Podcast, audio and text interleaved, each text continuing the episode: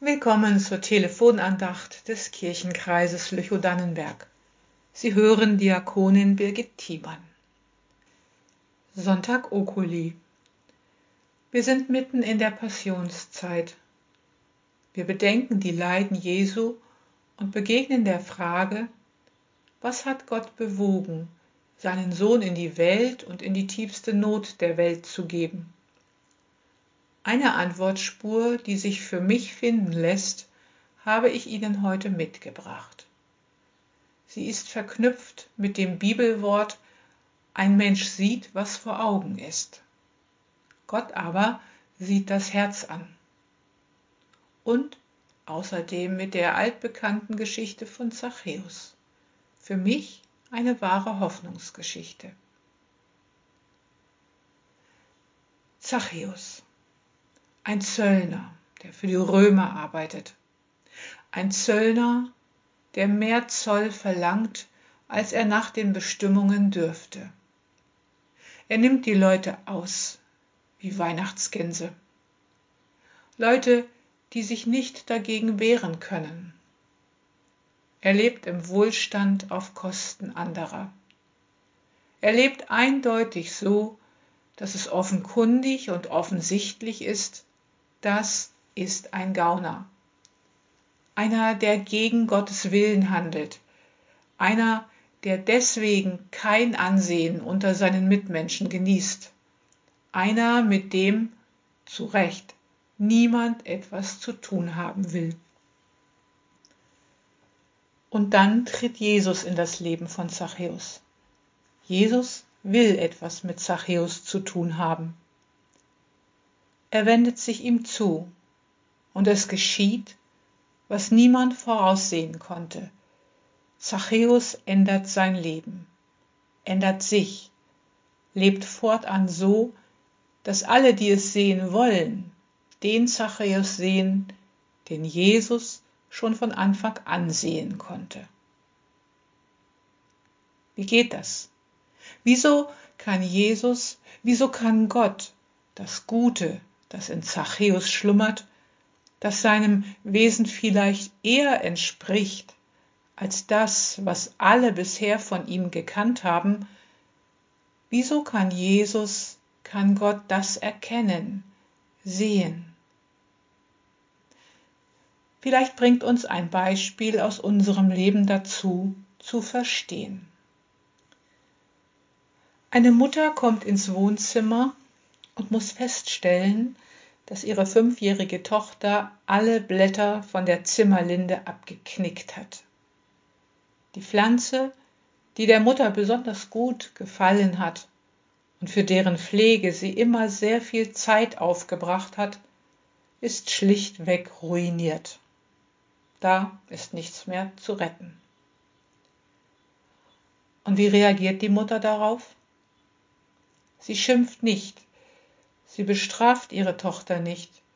Sie schickt sie nicht auf ihr Zimmer. Sie schafft es sogar, den entsetzten Ausruf Bist du noch zu retten herunterzuschlucken. Stattdessen nimmt sie ihre unglücklich dreinschauende Tochter in den Arm und fragt, was ist denn los? Zugegeben, aufgrund dessen, was uns der Alltag lehrt, ist diese besonnene Reaktion der Mutter eher ungewöhnlich, aber bewundernswert und heilsam. Aber wieso schafft die Mutter es so zu handeln? Was lässt sie so reagieren? Meine Antwort ist, sie liebt ihr Kind und das bestimmt die Haltung zu ihrem Mädchen. Sie geht grundsätzlich davon aus, dass ihre Tochter nichts Unrechtes tun wollte. Weil sie ihr Kind liebt, schafft sie es genauer hinzusehen, die Seele, das Herz des Mädchens anzusehen und zu entdecken, dass da ein Kummer schlummert, der sich auf eine Weise Luft gemacht hat, die augenscheinlich als grober Unfug und Ungezogenheit wirken musste.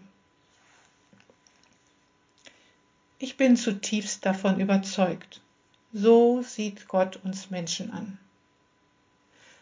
Weil er uns liebt, mehr als wir uns das ausmalen können, mehr als wir mit unseren Sinnen erfassen können, unterstellt er uns Menschen grundsätzlich, dass wir zum Guten fähig sind.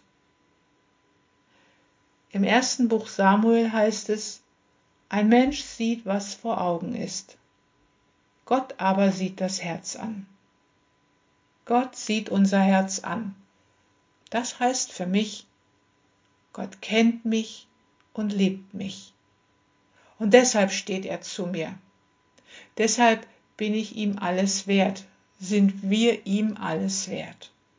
Sogar, dass er seinen eigenen Sohn gab, damit wir das ewige Leben haben. Amen. Wir beten.